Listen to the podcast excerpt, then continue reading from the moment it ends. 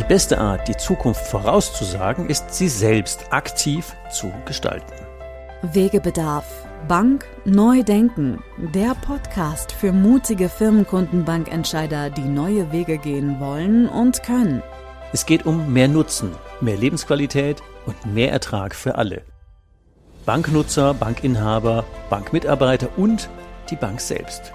Aus eigener Erfahrung als Unternehmer, als Wegbegleiter von über 250 Firmenkundenbanken in Deutschland, Österreich und Schweiz und Member der Big Banking Innovation Group lädt dich Ulrich Zimmermann ein, gemeinsam deine Firmenkundenbank neu zu denken und eine neue Beratungs- und Führungskultur mit Leben zu füllen. Beratung mit 100% Nutzen macht Berater und Bank wertvoll, unverzichtbar und zukunftssicher. Wegbegleitung zu mehr Nutzen, mehr Spaß und mehr Ertrag für alle. Banker müssten wieder zu Ermöglichern werden. Das ist der Mensch im Vorstand der GLS Bank. Mit diesen Zeilen beschreibt sich Dirk Kanacher ähm, sich selbst auf seinem LinkedIn-Profil. Und deswegen reden wir heute mit Dirk Kanacher darüber, Bank neu denken, äh, mehr Spaß, mehr Nutzen, mehr Ertrag und vor allen Dingen, das ist das Hauptthema heute, mehr Nachhaltigkeit. Wie kriegen wir denn, und dann wiederhole ich es nochmal, mit Spaß, mit Nutzen, ähm, dann auch den Ertrag nachhaltig hin, aber vor allen Dingen das Thema Nachhaltigkeit in der Bank und wer sonst aus der GLS Bank kann uns denn hier einen Beitrag leisten. Deswegen herzlich willkommen, Dirk, heute hier im Bank Neudenken Podcast. Ja, erstmal herzlichen Dank, Uli, für deine Einladung zu diesem Podcast hier. Und äh, ja, du hast ja mit dem Thema Spaß angefangen. Und ich glaube, das ist so das Wichtigste, was es ja im Leben gibt. Was macht mir denn eigentlich Freude? Ähm, warum stehe ich morgens auf? Was begeistert mich? Ähm, und das ist ja auch so ein Stück die Frage, die viele junge Menschen heute in sich tragen. Was ist denn so der Purpose? Was ist denn der Sinn in meinem Leben? Und ich glaube, wenn ich das miteinander verbinden kann, also wenn ich den Sinn des Lebens oder meines Lebens und meines Wirkens damit verbinden kann, dann erzeugt das einfach auch Spaß, weil ich am Ende des Tages auch nach Hause komme und sage, ich habe etwas dazu beigetragen, ähm, was eigentlich die Welt ein Stück besser macht oder was mein Leben einfach ein Stück lebenswerter macht.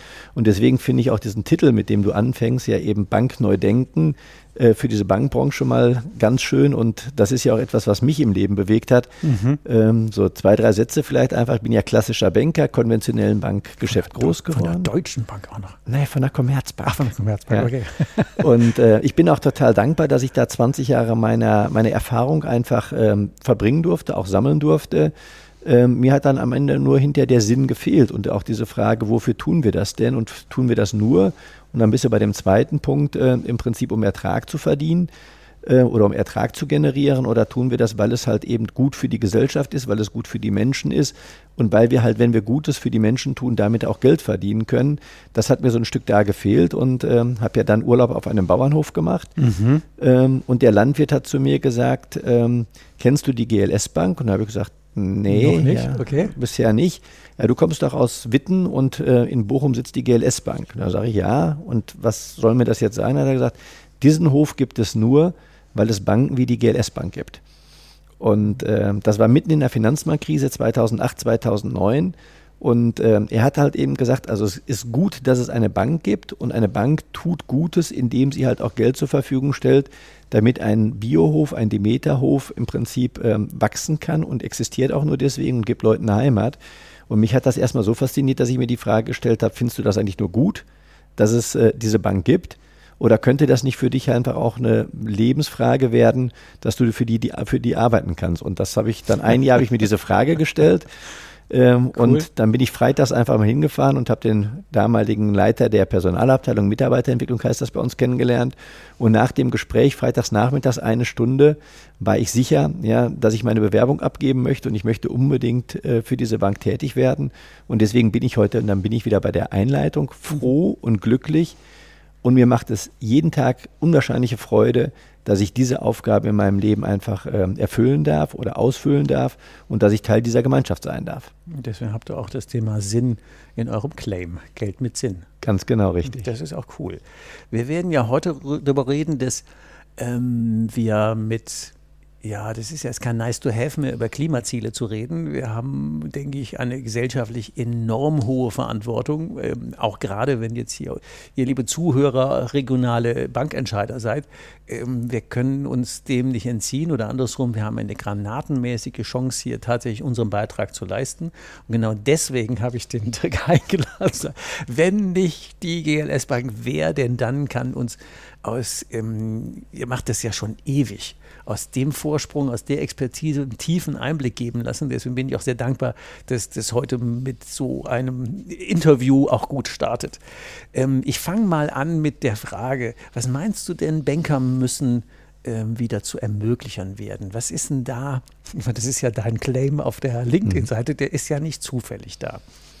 Nee, das ist auch das, was ich jetzt gerade in den letzten Jahren gelehr gelehrt habe oder gelernt habe. Für mich nochmal diese Frage, wofür gibt es denn eigentlich Banken? Und wir sind doch nur Finanzintermediäre, wenn wir das wirklich mhm. in der Reihenform beschreiben. Also es gibt Menschen, die geben uns Geld ähm, und uns in der GLS-Bank geben sie halt den Auftrag, damit eben was Gutes zu tun, nämlich es dort zu investieren, wo es unter sozialen und ökologischen Gesichtspunkten gebraucht wird. Und auf der anderen Seite ist es dann unsere Aufgabe, halt eben Kredite zu vergeben und das Risiko zu tragen ähm, für die Menschen, die uns das Geld zur Verfügung gestellt haben und das in eine sinnvolle Verwendung zu bringen. Und ähm, diese sinnvolle Verwendung zu finden und eben zu gucken, was sind heute die sinnvollen Verwendungen und was sind aber auch die zukünftigen sinnvollen Verwendungen und was existiert und was will in der Zukunft entstehen. Darum geht es doch, das zu ermöglichen. Und das Geld, was unsere Kundinnen und Kunden uns zur Verfügung stellen, ermöglicht doch einfach gesellschaftliche Entwicklung, gesellschaftliche Gestaltung und ermöglicht halt einfach auch ein gutes Leben. Und ähm, diese Frage, dieser Intermediär zu sein, ja, also Banker müssen wieder mehr zu Ermöglichern werden, dieser Intermediär zu sein, das ist doch die eigentliche Aufgabe und die Daseinsberechtigung für uns Banker. Das wäre auch die neue Interpretation von Förderauftrag, ob kommunal oder genossenschaftlich, aber genau dieses Thema, die Gesellschaft und die Leute voranzubringen, das würde sehr viel Sinn machen. Äh, nebenbei Bemerkung, ihr habt übrigens auch die Montessori-Schule in Landau finanziert. Und vielleicht für euch Zuhörer, ähm, als wir unsere Tochter da eingeschult haben, hatten wir einen Baucontainer auf dem, leihweise auf dem Schulhof der Landau Süd Grundschule.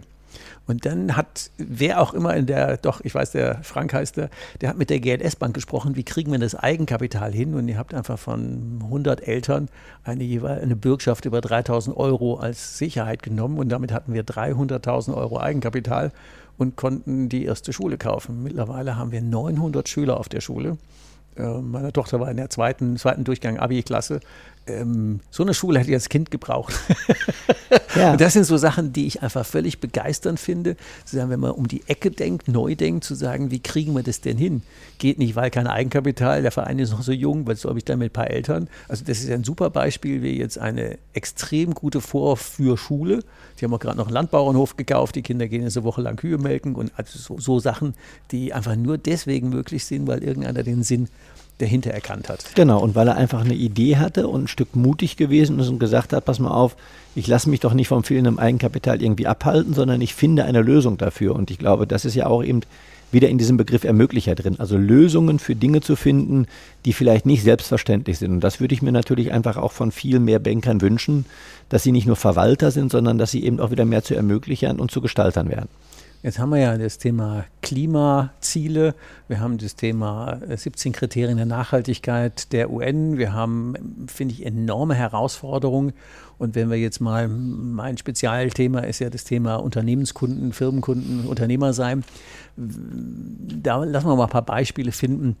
Was tut denn die GLS schon alles, um ihren Unternehmenskunden zu helfen, all diese Herausforderungen besser und leichter zu ähm, zu wuppen, hätte ich fast gesagt. Ja, also im ersten, tun im, im, ersten Sinne tun wir es ja natürlich auch mit den normalen Angeboten, die du bei jeder, Eigen, bei jeder Bank auch in Anspruch nehmen kannst. Aber halt immer mit dieser Frage ähm, von einem sozialen, also was macht es mit dem Menschen und mit auf der anderen Seite eben mit einer ökologischen Fragestellung. Und wenn du das an den 17 SDGs halt auch orientierst, dann kannst du ja genau diese Fragen halt auch stellen. Also wie, gehen, wie gehst du mit deinen Mitarbeitenden um? Ähm, ja, welche, ich sag mal, welche Gehälter bezahlst du? Wie ist auch beispielsweise das Verhältnis zwischen dem niedrigsten Einkommen und dem höchsten Einkommen? Auch bei uns in der Bank eine Frage. Also die ganzen sozialen Kriterien einfach mal aufzugreifen. Und dann hast du natürlich auf der anderen Seite, und das ist im Moment ja noch ein Stück einfacher, die ganzen ökologischen Fragestellungen. Also inwieweit beispielsweise reicht das, was du als Unternehmer denn im Moment tust, äh, um eine 1,5 Grad Kompatibilität mit deinem Geschäftsmodell zu haben. Also vielleicht so zwei, drei Sätze zu diesem Thema 1,5 Grad mhm. Kompatibilität. Gerne, klar. Das ist doch diese Frage, ähm, wenn ich unternehmerisch tätig bin, dann stoße ich auch eine bestimmte Menge an CO2 aus. Immer. Und, genau. Mhm. Und diese Menge von CO2 ähm, muss man in ein Verhältnis setzen zu dem, was haben wir uns denn eigentlich als Staatengemeinschaft vorgenommen, in den nächsten Jahren noch äh, auszustoßen, bis wir halt klimaneutral sind. Und das kann man halt umrechnen. Das machen wir beispielsweise mit der sogenannten X-Grad-Kompatibilität, mhm. mit einem äh, jungen Partnerunternehmen zusammen, mit dem wir halt diese X-Grad-Kompatibilität errechnet haben. Und wir stellen jetzt jedem unserer Unternehmenskunden zur Verfügung, entweder einmal aus seiner Branche, also wie schüttet deine Branche denn im Moment wie viel CO2 schüttet die aus in Bezug auf diese X-Grad-Kompatibilität. Und wenn wir eigentlich, wenn wir auch Daten von ihm bekommen als Unternehmer, die wir erfragen, können wir halt sagen, beispielsweise du mit deiner Schule, du machst zwar Bildung, aber im Moment ist es noch in der Form, wie du heizt beispielsweise so, dass du keine X-Grad-Kompatibilität hast, die auf das 1,5 Grad ein, äh, Ziel einzahlt. Also geben wir ihm einen Hinweis und sagen, Mensch, lass uns doch mal gucken, wie können wir durch andere Arten von Heizung, durch, äh, durch Dämmung oder ähnliche Dinge wie können wir das erreichen, ähm, dass du halt auch eben für die Zukunft kompatibel wirst. Ja? Und wir haben ja als Bank den Nutzen, dass diese Frage von Klimarisiken auch irgendwann mal Ausfallgefährdung sein wird. Also ein Unternehmer, was überhaupt nicht nachhaltig ist, was einen sehr hohen CO2-Ausstoß hat, wird ja irgendwann einen sehr hohen Kostenblock dafür haben, weil wir haben einen CO2-Preis, wir haben eine Entwicklung, die dafür sorgt halt eben, dass ähm, ich sag mal, dass irgendwann ja diese gesamte Frage, also du hast jetzt die Unternehmerfrage gestellt, mhm. also du hast die Frage gestellt, was bringt das dem Unternehmer? Dem Unternehmer bringt das halt einfach erstmal eine Transparenz darüber, wie weit sein Geschäftsmodell überhaupt schon klimafreundlich ist.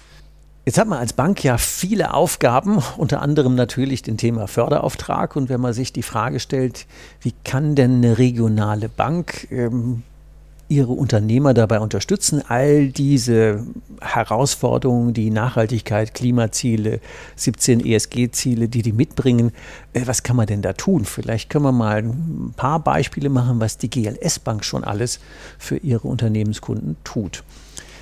Ja, danke erst nochmal auch für die Frage. Ähm, ich ähm, glaube, dass das eine ganz, ganz wichtige Aufgabe ist, ähm, weil es natürlich halt ja auch um die Zukunft der Unternehmerinnen und Unternehmer geht und auch um die Zukunftsfähigkeit im Hinblick eben auf die sozialen und auch auf die ökologischen Ziele. Und wenn ich das Beispiel jetzt eben aus der Ökologie nehme, dann ist doch die größte Frage dabei, wie weit ist mein Unternehmen in der Zukunft kompatibel mit den äh, Zielen zum CO2-Ausstoß. Das wird uns äh, sehr, sehr stark auch. Das holt uns brutal ein. Genau, begleiten. Und wenn wir eben gucken, es gibt halt äh, das Pariser Klimaschutzabkommen, es gibt dann halt ähm, auch das deutsche Gesetz zur Umsetzung der Pariser Klimaziele und es gibt ja auch mittlerweile das Gerichtsurteil ähm, dazu, dass die Bundesregierung sich daran halten muss, die Klimaziele einzuhalten. Und das können sie nur tun, wenn auch die Unternehmerinnen und Unternehmer in Deutschland das tun. Also wird doch die Frage sein, wie weit ist mein Unternehmen ähm, kompatibel zu dem 1,5 Grad Ziel und wie viel stößt das Unternehmen aus?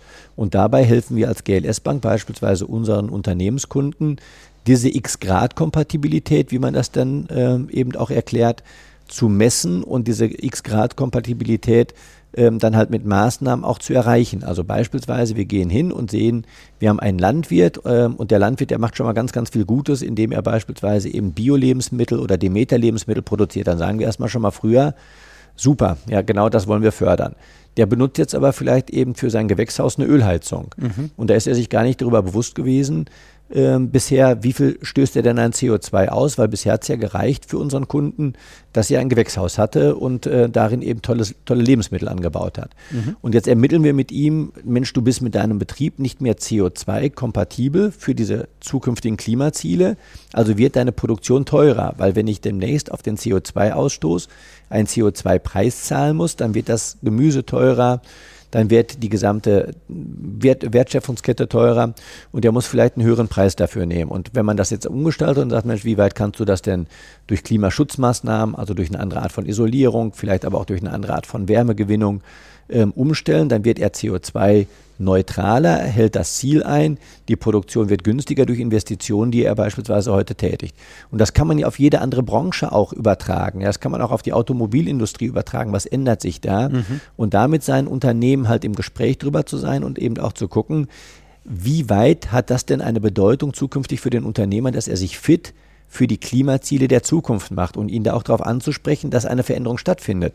Weil dass sie jetzt kommt, das ist ja keine Frage mehr, sondern das ist gesetzlich schnell, ja. genau festgehalten. Und es kommt auf die Geschwindigkeit an und es kommt darauf an, ob ich selber gestalten möchte, finde ich, und den Unternehmer zum Gestalter zu machen, oder ob ich hinterher durch Gesetze gestaltet werde. Ja, dann sind wir bei dem Thema Freiwilligkeit oder ähm, gezwungen werden. Ihr habt es ja dann offensichtlich auch in Kreditprozessen verankert. Wie machen das denn die Berater mit den Unternehmern vor Ort? Wenn das, ich meine, das ist ja schon eine ziemliche Challenge, darüber zu sprechen, Ahnung davon zu haben, das auch ähm, als Risiko in der Bank zu sehen. Ab wann ist denn der Break-Even bei entsprechenden, keine Ahnung, wenn wir 250 Euro pro Tonne CO2 zahlen, da werden viele Unternehmen sich gar nicht mehr wirtschaftlich rechnen, geschweige denn ökologisch mal gar keinen Sinn mehr machen. Aber wie habt ihr das denn verankert? Ja, wir sind dabei, das ja auch wirklich in unsere Prozesse komplett zu übernehmen. Wir haben schon angefangen. Wir machen also im Moment eine Datenerhebung. Wir sammeln das von unseren Kreditkundinnen und Kunden und Unternehmenskunden halt auch ein, äh, führen das halt zusammen, kommen dann ja eben auch auf Branchenkennzahlen, wo wir uns auch eine Unterstützung zugeholt haben. Und dadurch lernen natürlich unsere Kreditbetreuerinnen oder Firmenkundenbetreuerinnen, äh, lernen natürlich halt auch damit umzugehen und das als eine neue Challenge zu sehen. Also das ist ja im Prinzip auch nicht so, dass wir da reingeboren sind, ähm, aber es gab halt ja auch ähm, eben das Papier zur Messung und Steuerung von Klimarisiken oder Nachhaltigkeitsrisiken der BaFin. Der, ähm, der ist ja im Jahr 2019, ist ja das Merkblatt dazu veröffentlicht worden und da steht halt auch drin, du musst dich als, unter, äh, du musst dich als Unternehmer, also als Banker, musst du dich damit beschäftigen, mhm. als Vorstand. Ähm, du musst eine Einschätzung dazu bekommen, äh, wie hoch sind deine Risiken denn in deinen Bankbilanzen und du musst auf der anderen Seite anfangen, das, äh, dir Gedanken dazu mach, äh, zu machen, wie du das messen und steuern willst. Ähm, und das haben bisher natürlich die wenigsten getan. Das ja. ist auch sehr sportlich. Viele warten auch noch darauf, ähm, dass unser Verbund ja etwas dazu tut. Die fangen auch damit an. Aber wir haben halt gesagt, wir möchten, so wie wir halt in dem gesamten Thema sozial, ökologisch ähm, ja, als Bank sind, möchten wir auch dort Vorreiter sein. Und deswegen sind wir da, glaube ich, ein Stück weiter gegangen und ein Stück nach vorne gegangen. Und wir erfahren natürlich ein, äh, auch an der Stelle, dass einige Volks- und Raiffeisenbanken uns jetzt schon fragen, wie macht ihr das denn? Wie habt ihr das denn auch äh, umgesetzt? Und äh, wir haben eine Datenbank dafür aufgebaut, die wir jetzt gerade gemacht haben. Super gut. Wir sind in den Gesprächen äh, dazu und wir sind jetzt auch gerade dabei, ein Projekt aufzusetzen, um das in den nächsten zwölf Monaten wirklich ähm, auch in die Messung und Steuerung der Kreditrisiken für uns äh, mit reinzubringen. Also das wird ja irgendwann Bestandteil der Bankrisiken sein und wird dann halt auch eben zu einer Preisfindung mitführen und auch zur Ausfallwahrscheinlichkeit mitführen. Darüber müssen wir uns alle im Klaren sein. Das ist nicht mehr die Frage, ob das kommt, also ob Klimarisiken irgendwann zu einer Ausfallgefährdung führen. Man spricht ja auch von diesen sogenannten Stranded Assets, die es heute schon gibt. Mhm. Also große Kohlekraftwerke, die gebaut werden mit einer Nutzungsdauer von 30 Jahren, die aber nur noch 10 Jahre betrieben werden können und ich im Prinzip die letzten 20 Jahre ähm, dann ad hoc abschreiben muss. Und dann habe ich ein sogenanntes Stranded Asset. Und das wird es auch im Kleinen, auch bei den Volks- und Raiffeisenbanken geben, wenn es vielleicht bei dem Automa Automobilzulieferer irgendwann nicht mehr weitergeht und der eine Maschine gekauft hat, die er vielleicht eben auf 15 Jahre oder sowas aktiviert und abgeschrieben hat oder ähnliches. Das sind mal kleine Dinge nehmen wie äh, hunderte von finanzierten Autohäusern und andere äh, ganz normale Branchen, die einfach mitten in diesem äh, CO2-Strom drin sind und äh, die kommen ja mit ihren Geschäftsmodellen. Ähm, ich habe keine Ahnung, wie die das wuppen wollen, wenn die jetzt nicht langsam mal massiv anfangen. Und der einzelne Unternehmer oder die einzelne kleine Volksbank, Raiffeisenbank, Sparkasse, wie auch immer, die stehen ja jetzt schon wahrscheinlich so auf Alarm und sagen, oh Gott, wie können wir das alles schaffen? Deswegen mhm. ist es super. Zum einen nochmal ähm, danke für die Offenheit zu sagen, wir haben eine Datenbank, da kommen, da rufen Leute an, wir haben die Vorerfahrung. Auch unsere Berater sind nicht fertig geboren, sondern wir hätten ausgebildet. Wir wachsen und sind jetzt nicht schon heilig. Ähm, Wäre auch eine gute Überleitung mal zu diesem Begriff Netto Zero, der uns ja genau an der Stelle auch einholt. Magst du da mal zwei Takte sagen, weil das geht ja noch drei Stufen weiter? Genau, ja, also der erste Punkt ist ja auch, dass ich erstmal für mich überhaupt ein Anspruchsniveau festlegen muss. Oder erstmal muss ich eine Ist-Analyse machen. Ich muss ja überlegen, wo stehe ich heute. Ja? Dann muss ich für mich ein Anspruchsniveau und einen Pfad festlegen, wo ich denn hin will, auch mit diesem ganzen Ziel.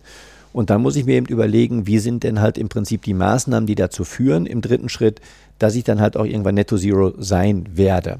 Und äh, dann muss ich natürlich eben anfangen, das halt auch mal ähm, umzusetzen. Und da muss ich halt eben auch damit beginnen.